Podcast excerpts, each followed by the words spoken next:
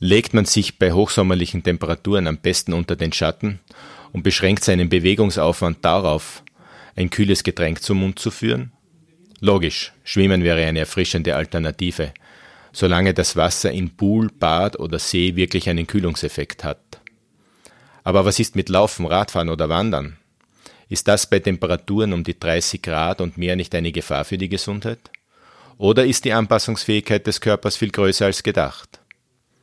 Mein Name ist Gerhard Schwischei und ich spreche in diesem Podcast mit dem Sportmediziner Josef Niebauer vom Uniklinikum Salzburg darüber, warum man sich auch im Sommer nicht von Sport abhalten lassen sollte.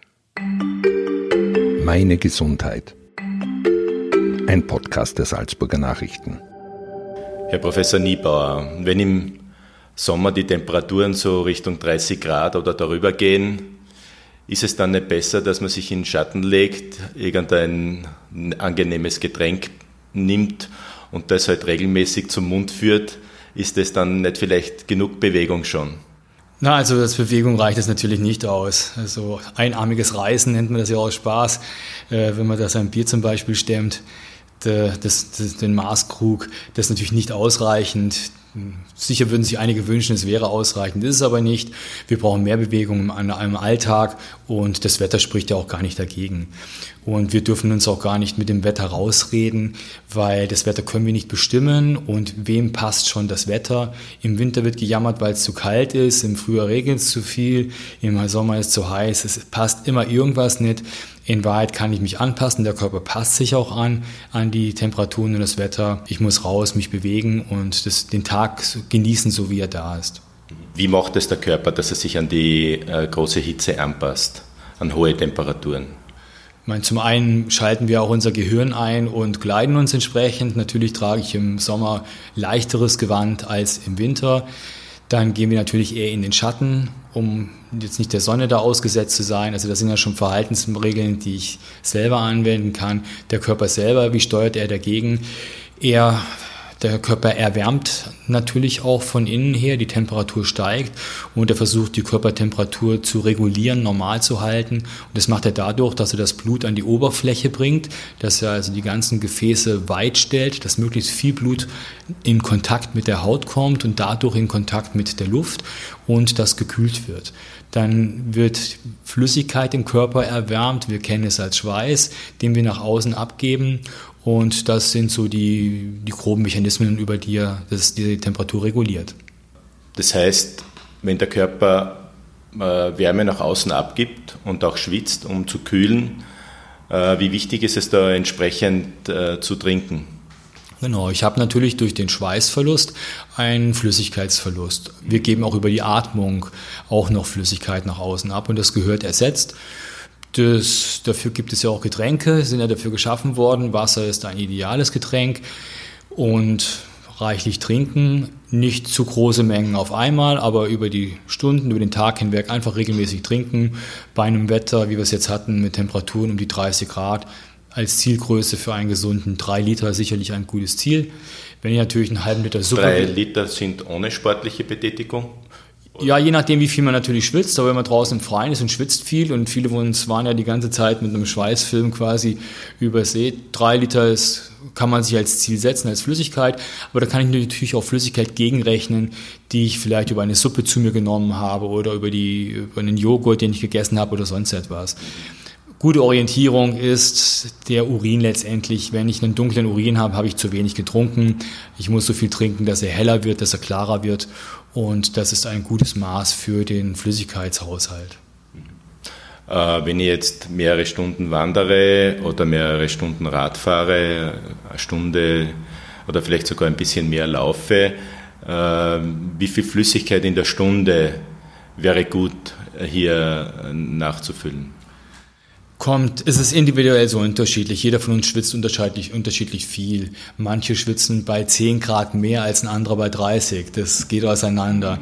Kann man schlecht ähm, abschätzen. Aber wenn man es mal wissen möchte für sich selber, eine gute Variante ist, vorm Lauf zum Beispiel, man stellt sich ohne Garderobe auf die Waage kleidet sich, geht eine Stunde rennen, kommt nach Hause, entkleidet sich wieder und wiegt sich und dann sieht er, wie viel Flüssigkeit er verloren hat. Das wäre natürlich das Objektive. Dann weiß ich genau, was ich nachfüllen muss. Ansonsten hätte ich jetzt mal gesagt, Größenordnung, je nachdem, wie viel man schwitzt. Eine Stunde laufen gegangen heißt eine Stunde einen Liter, Liter Wasser trinken und die Sache ist sicher ausgeglichen. Aber die nicht Top und Ex runterstürzen, weil sonst kommt sofort das Signal den, den, den der Körper empfängt, ich ertrinke, ich muss mir hier helfen und scheide wieder über den Urin zu viel Flüssigkeit aus. Das wollen wir auch nicht. Da wird halt empfohlen, natürlich können Sie mal zwei, drei, 400 Milliliter zügig trinken, aber dann würde ich es mir einteilen, vielleicht über die nächste halbe Stunde in kleineren Portionen. Also nicht die halbe Bier auf einem Zug. Das Bier sowieso nicht nach dem Laufen. Da haben wir hoffentlich andere Gelüste. Aber ein schönes kaltes Salzburger Wasser aus dem Hahn ist, äh, ist schon mal eine Variante wohl wissend, dass wir damit zwar die Flüssigkeit ersetzen, aber nicht die ganzen Elektrolyte, die uns abhanden gegangen sind, die wir auch brauchen bei der Bewegung. Aber wer von uns isst nicht auch gerne? Und wenn man dann zu dem Getränk, wenn man nach Hause kommt, vielleicht auch noch die Banane isst oder vielleicht noch ein Brot mit einem Käse drauf und einem Salat oder was auch immer, dann werden wir uns, man muss halt überlegen, wo sind die Mineralstoffe drin und die, die ich halt brauche, die ich ersetzen muss.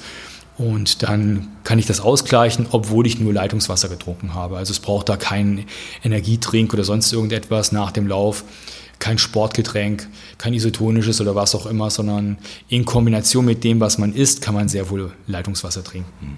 Warum haben Sie eher geblockt, wie ich gesagt habe, ein halbe Bier so auf einem Zug? Ja, also wenn, wenn man vom Laufen nach Hause kommt, ich persönlich kenne jetzt niemanden, der nach dem Laufen in die Kirche stürzt, da die Flasche Bier aufmacht und die runterstürzt. Also kenne ich jetzt keinen halt. Den mag es ja geben oder die, äh, die Kohlensäure, glaube ich, wäre da vielleicht ein bisschen im Weg auch, wenn man trinkt. Das kriegt man ja kaum runter. Und äh, das würde auch natürlich gleich mal zügig in den Kopf steigen. Es wäre wahrscheinlich ein günstiger Rausch. Ähm, klar, da sind Elektrolyte auch drin, man könnte Schlimmeres trinken als ein Bier, aber ideal nach dem Sport ist es nicht. Sport und Alkohol passen nicht zusammen. Alkohol ist ein Zellgift letztendlich, äh, sorgt für einen erhöhten Sauerstoffverbrauch, aber für eine geringere Sauerstoffzufuhr in die Zellen. Äh, die Zellen finden das überhaupt nicht gut und wenn sie die Zellen nicht gut finden, findet der ganze Körper halt nicht gut. Alkohol kann man sich sicher nochmal lassen, als Belohnung durchaus auch für den tollen Lauf, den man da absolviert hat, aber ist, glaube ich, nicht geeignet als erstes Getränk. Bremst Alkohol auch in der Regeneration? Ja, so genau weiß man es in Wahrheit nicht, aber förderlich ist es mal nicht. Wie problematisch ist Alkohol generell bei großer Hitze, Alkohol zu trinken? Was, was, was geht da im Körper vor? Es ist wie mit allem im Leben, es ist eine Frage der Dosis. Bier ist ja noch relativ alkoholarm. Es gäbe ja noch Schlechteres oder Schlimmeres, was man trinken könnte. Und dann kommt es beim Alkohol nochmal drauf an oder bei dem Bier, wie groß und wie schwer bin ich denn und in welcher Zeit stürze ich denn jetzt dieses Bier da hinunter. Wenn man es langsam trinkt, auf eine halbe Stunde meinetwegen gesehen, könnte man es vertreten. Aber ich denke, man muss schon klar sagen, Sport und Alkohol gehören nicht zusammen und das Bier hat da nichts zu suchen. Was würde Alkohol bei der Hitze insgesamt machen? Es führt noch einmal zu einem Weitstellen der Gefäße und führt auch zu einem Ankurbeln der Wasserausscheidung im gewissen Maße, sodass es über das hinaus, was ich brauche, aktiv wird und Alkohol dann natürlich auch Richtung Kreislaufkollaps führen könnte, bei einer gewissen Menge. Also speziell Herz-Kreislauf-System ist jetzt schon angesprochen worden. Ähm, wie problematisch ist die Hitze? Sport nur für Gesunde bei großer Hitze? Äh, wo sind die Risiken für das Herz-Kreislauf-System? Ja, das Herz-Kreislauf-System wird bei der Hitze mehr gefordert als sonst. Wenn ich selbst als Patient mich jetzt bei der Hitze nicht mehr anstrenge, als ich es sonst tue, dann spricht auch nichts gegen Hitze. Also Beispiel, wenn ich als Herzpatient, der gesagt bekommen hat, er soll beim schnellen Wandern oder langsamen Joggen eine Herzfrequenz um die 120 haben, wenn der sich jetzt auch an diese 120er Herzfrequenz hält, dann wird er zwar langsamer sein als sonst, aber er hat eine vergleichbare ähm, Anstrengung und da würde nichts dagegen sprechen. Er wäre jetzt nicht gut beraten, wenn er seine Heimstrecke in der alten Geschwindigkeit gehen oder laufen wollte, wie er es sonst bei 10 Grad macht, dann müsste er sich viel mehr anstrengen, als er sonst macht und würde Gefahr laufen, sich zu überfordern. Also Blindflug sollte man sicher nicht machen, aber derjenige, der auch als Patient sich auskennt, äh, seinen Körper kennt und auch weiß, woran er sich zu halten hat, an welche Vorgaben, der kann auch bei den Temperaturen rausgehen und ist, Sport treiben. Ist das Herz-Kreislauf-System bei hohen Temperaturen stärker gefordert als bei niedrigeren Temperaturen? Es ist im Vergleich zu 15 Grad zum Beispiel stärker gefordert, ja, dem ist so. In welchem Ausmaß kann man da, macht sich das an den Pulswerten bemerkbar? Es macht sich an den Pulswerten bemerkbar. Die Herzfrequenz ist einfach bei allem, was ich mache, höher. Das geht oft schon damit los, dass man morgens beim Wachwerden schon eine etwas höhere Herzfrequenz hat, weil es vielleicht im Schlafzimmer einfach wärmer ist, als es sonst ist. Und so zieht sich über den ganzen Tag hin. Da reagiert eben auch wieder der eine mehr drauf als der andere. Der akklimatisiert ist oder ein Zeichen der Akklimatisierung ist, dass die Herzfrequenz sich dann wieder normalisiert, dass man auch bei 30 Grad sich nicht mehr gefordert fühlt als sonst vielleicht bei 20. Wenn man nicht akklimatisiert ist, ist es eine größere Belastung. Für den Gesunden gar kein Problem und für den gut behandelten Patienten, den, den gut behandelten und gut informierten Patienten aber auch kein Problem.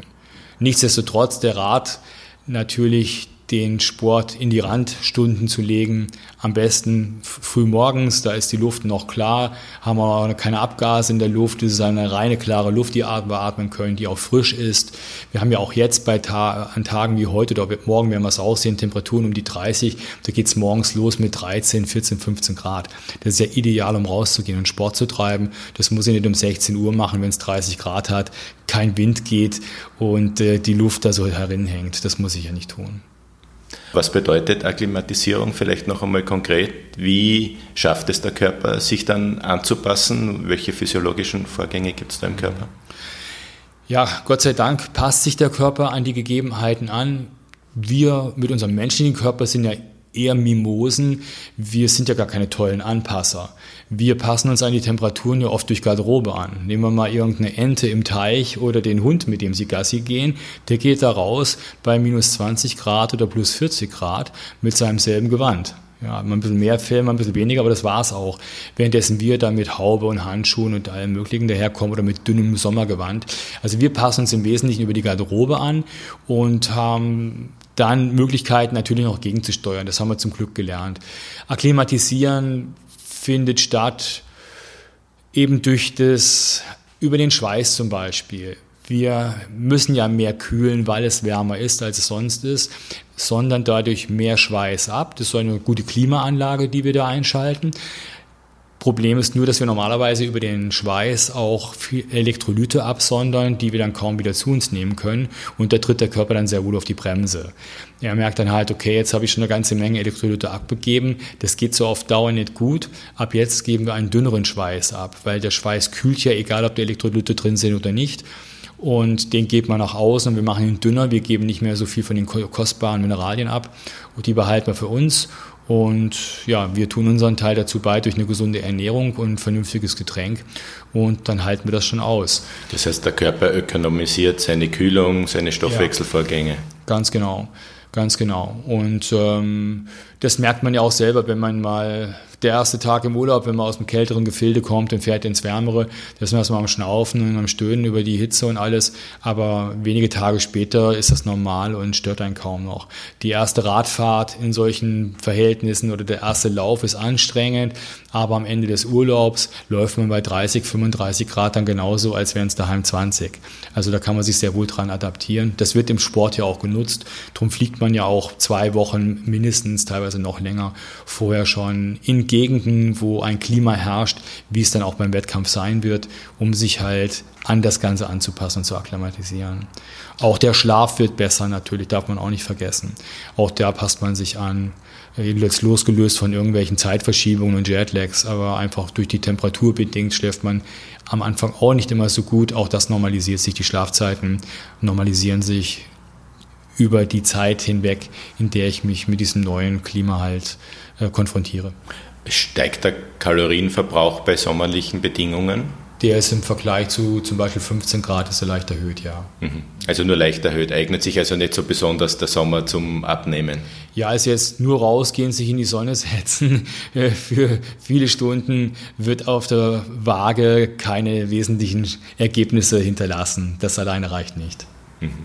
Aber wenn man Sport treibt und ein bisschen genau. intensiver vielleicht sogar, genau.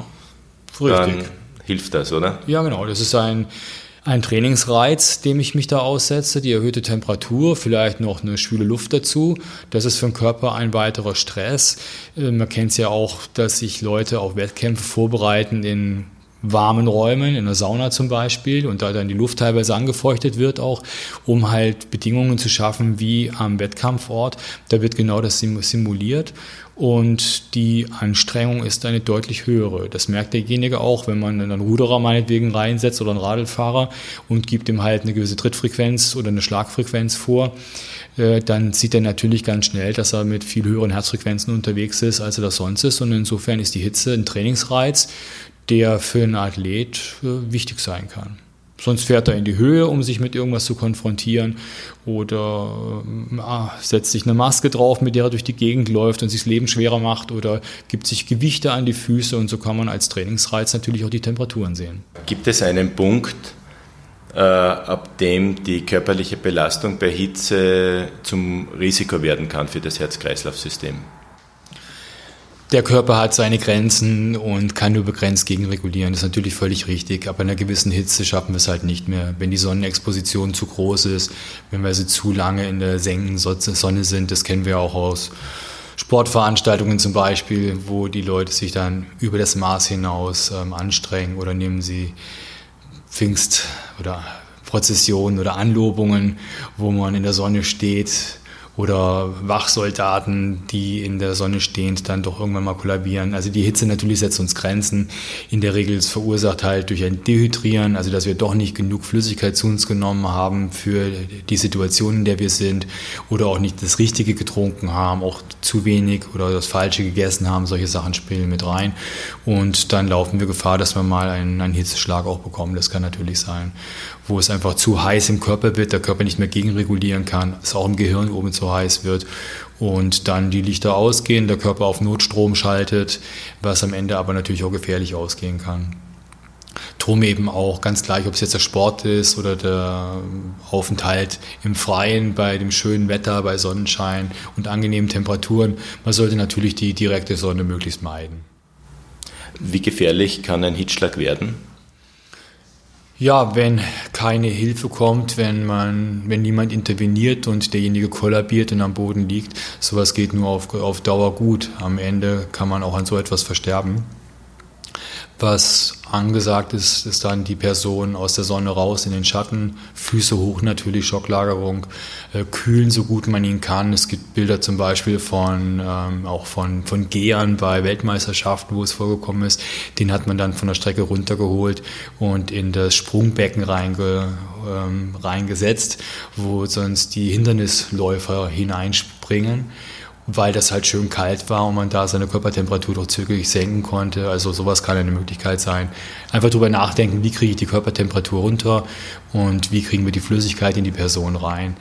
Wesentliche Maßnahme gleich am Anfang ist halt wirklich Füße hoch, damit das Blut, was in den Beinen jetzt ist, durch Richtung Kopf fließt, Kopf kühlen, im Schatten sein und dann kommt diejenige in der Regel auch wieder schnell wieder. Mhm. Habe ich ein erhöhtes Risiko für Herzinfarkt und Schlaganfall, wenn ich mich stark anstrenge bei Hitze? Ja, das ist schon so.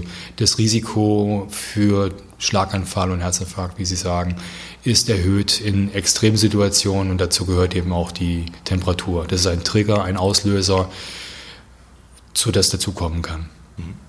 Wie halten Sie es selbst mit Sport bei Hitze? Ja, ich muss gestehen, ich bin ganz gerne in der Wärme unterwegs, aber natürlich hat auch das seine Grenzen. Irgendwann hört auch für mich der Spaß auf. Prinzipiell versuche ich mich eigentlich das ganze Jahr lang von Temperaturen nicht beeinflussen zu lassen. Ich schaue raus, ich passe mein Gewand und den Sport, den ich treibe, an die Gegebenheiten an. Man kann jeden Tag rausgehen, man kann jeden Tag in irgendeiner Form sporteln und man sieht ja selber, wie gut es einem tut, wie gut das Ganze halt gerade von der Hand geht, ob man Spaß dran hat oder nicht. Und ich schaue da gar nicht aufs Thermometer. Herr Professor, danke für das Gespräch. Sehr gerne. Das war ein Podcast der Salzburger Nachrichten. Redaktion Gerhard Schwieschei. Wenn Sie mehr wissen wollen, finden Sie uns im Internet unter www.sn.at.